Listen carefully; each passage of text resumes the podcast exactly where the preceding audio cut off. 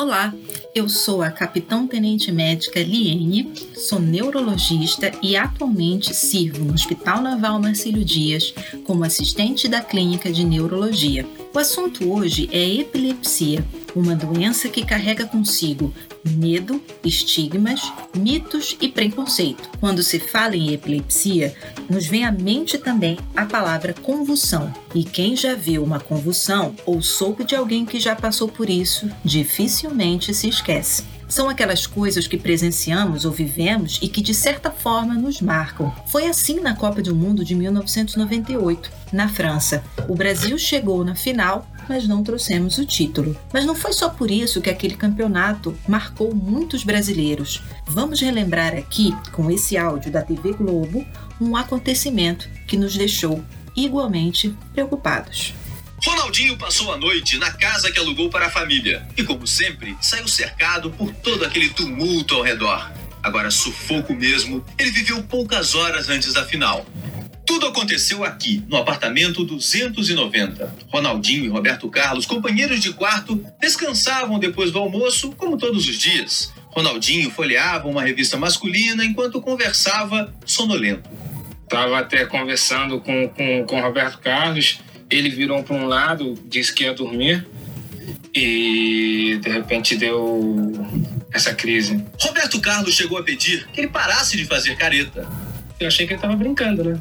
Mas começava naquele instante a convulsão. Foram momentos de desespero. Ronaldinho se contorcia, babava muito. Edmundo chegou a gritar que ele estava morrendo. Leonardo chorava e César Sampaio rezava. E foi o próprio César Sampaio quem desenrolou a língua de Ronaldo. Durante 30 segundos eu fiquei meio. Quer dizer, eu não lembro de, de, do que aconteceu. Foi um susto tremendo. Quando recuperou os sentidos, mesmo ainda descontrolado, ele disse que queria jogar. Já joguei muito, muitas decisões. E eu acho que essa era a que eu mais esperava na minha vida e não ia amarelar numa partida como essa. Como eu vi alguns jornalistas escrevendo que eu amarelei. Do hotel, Ronaldinho foi levado às pressas pelos médicos da seleção a uma clínica em Paris. Fez exame cardiológico e neurológico. Fez tomografia computadorizada, ressonância, eletrocefalograma, eletrocardiograma e felizmente tudo normal. E chegou a essa conclusão que ele teve essa crise devido ao estresse emocional. A reportagem nos mostrou o que se pode descrever como uma convulsão, uma crise, que também chamamos de crise epilética. A gente pode perceber que aquele foi um momento de verdadeiro desespero dos colegas de Ronaldinho. De repente, um rapaz jovem, atleta, sem doença conhecida, se contorcia, babava muito e enrolava a língua. E isso durou cerca de 30 segundos. Roberto Carlos, vendo o rosto contorcido de Ronaldinho, achava que era uma brincadeira uma risada muito forte e dizia para ele parar. Edmundo gritou achando que ele estava morrendo e Leonardo chorava. César Sampaio rezava. Na sequência, Ronaldinho fala que não se lembra muito bem do que aconteceu. Ele foi levado para um hospital, fez exames e estava tudo normal. Essa situação vivida por aqueles jogadores exemplifica como alguém se sente quando vê outra pessoa tendo uma crise epilética. Mas compreendendo um pouco sobre isso, nós poderemos ajudar melhor uma pessoa ou familiar que passe por essa situação. Primeiro, convulsão é o mesmo que epilepsia? A resposta é não. Nós podemos chamar de convulsão uma crise epilética ou somente crise. A convulsão acontece porque momentaneamente o cérebro apresenta uma desorganização na sua atividade elétrica. Atividade elétrica, cérebro, desorganização, como assim? Bem, explicando melhor, o cérebro é formado por células especializadas, que chamamos neurônios. Essas células se ligam umas às outras por meio de sinais eletroquímicos, de forma que quando queremos executar um comando motor, por exemplo, mexer a mão, um neurônio informa a outro neurônio a mensagem motora: mexa a mão enviando neurotransmissores, que são substâncias químicas que, por sua vez, geram sinais elétricos. Quando algum distúrbio acontece, esses sinais elétricos podem ficar assincrônicos ou hipersíncronos, de maneira a desorganizar essa comunicação entre os neurônios. Se essa desorganização afetar um local extenso do cérebro, podemos constatar uma crise generalizada, como a do Ronaldinho. Em que a pessoa perde consciência, se contorce, baba, vira os olhos, pode ficar roxinho, perde o controle dos esfíncteres, portanto pode se urinar, enrolar e até morder a língua. Certo, isso que eu defini foi convulsão. E a epilepsia?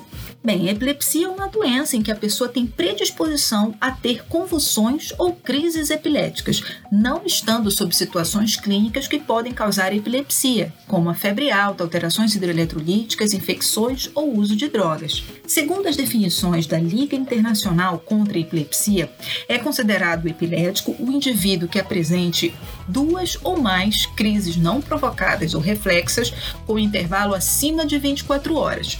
Uma crise não provocada ou reflexa e a probabilidade da ocorrência de outras crises similar ao risco geral de recorrência, de pelo menos 60%, após duas crises epiléticas não provocadas ocorrendo nos próximos 10 anos o diagnóstico de uma síndrome epilética, síndrome de West, por exemplo, que são doenças que são diagnosticadas por neurologistas. Quando se investiga a possibilidade da pessoa ter epilepsia, o médico normalmente solicita um exame de imagem para verificar a existência de alguma lesão no cérebro que possa estar causando as crises, e também um eletroencefalograma, que é um exame realizado por meio da colocação de eletrodos na superfície da cabeça, que detectam a atividade elétrica cerebral. Isso significa que nem todo mundo que tem convulsão tem epilepsia?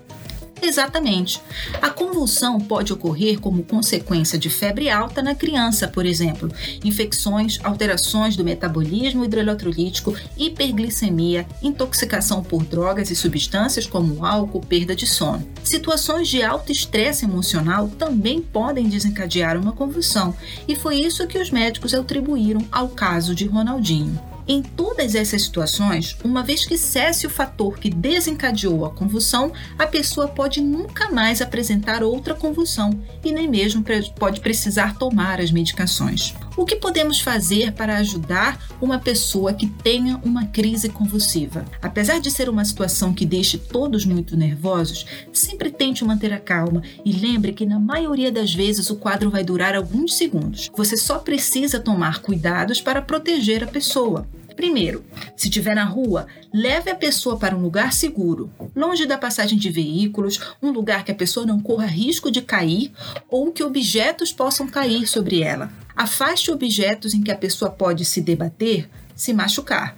Proteja a cabeça da pessoa. Se possível, coloque algo macio, como um travesseiro, embaixo da cabeça. Se houver sinais de vômitos, vire a cabeça da pessoa para a lateral, para que o conteúdo da boca não faça a pessoa se engasgar. Na confusão de Ronaldinho, César Sampaio tentou desenrolar a língua, mas eu não recomendaria isso. Às vezes, a pessoa pode apresentar uma contração muito forte na mandíbula e machucar a sua mão. Não é necessário nenhum cuidado quanto a isso, apenas espere a crise passar. Caso a crise dure no máximo 5 minutos e se você souber que a pessoa é epilética, não é preciso levar a pessoa no hospital. Apenas acalme e ofereça ajuda para essa pessoa chegar em casa. Porém, se a crise for muito prolongada, se a pessoa não acordar depois da crise ou se a pessoa informar que nunca teve aquilo, é importante que a pessoa seja levada ao hospital para ter uma avaliação médica. A epilepsia tem cura? Olha, 70% das pessoas com epilepsia não apresentam crises se tomarem adequadamente as suas medicações. Há alguns casos, sim, que a pessoa pode ficar sem crises por muitos anos e conseguir retirar as medicações não tendo mais convulsões. É importante que qualquer que seja a situação, seja acompanhada por um médico que poderá avaliar a necessidade de iniciar, trocar ou interromper uma medicação.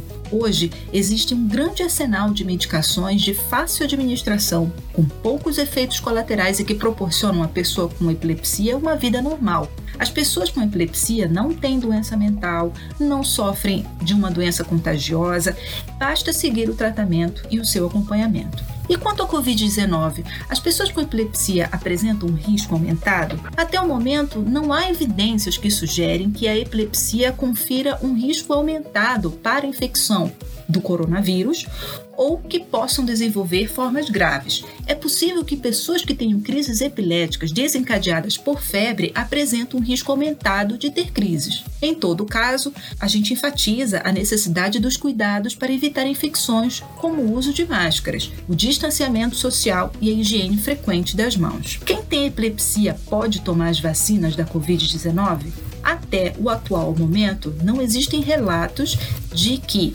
as vacinas exerçam efeitos adversos nas pessoas que têm epilepsia. Considera-se que os riscos da infecção pela Covid-19 sejam maiores do que os riscos de um possível efeito da vacina. De qualquer forma, como qualquer outra vacina, é importante informar que você tem epilepsia, que você sofre de alergia, se você usa medicações que alterem o sistema imunológico e caso você tenha tomado a vacina da Covid-19 e desenvolveu algum fator alérgico, não tome a segunda dose e informe essa situação. Eu espero ter contribuído para a sua informação, principalmente se você tiver epilepsia ou se cuidar de alguém com epilepsia. Eu espero que todos estejam bem e com muita saúde. Mas se precisarem de nós, nós estamos prontos para lhe receber da melhor forma possível. Obrigada.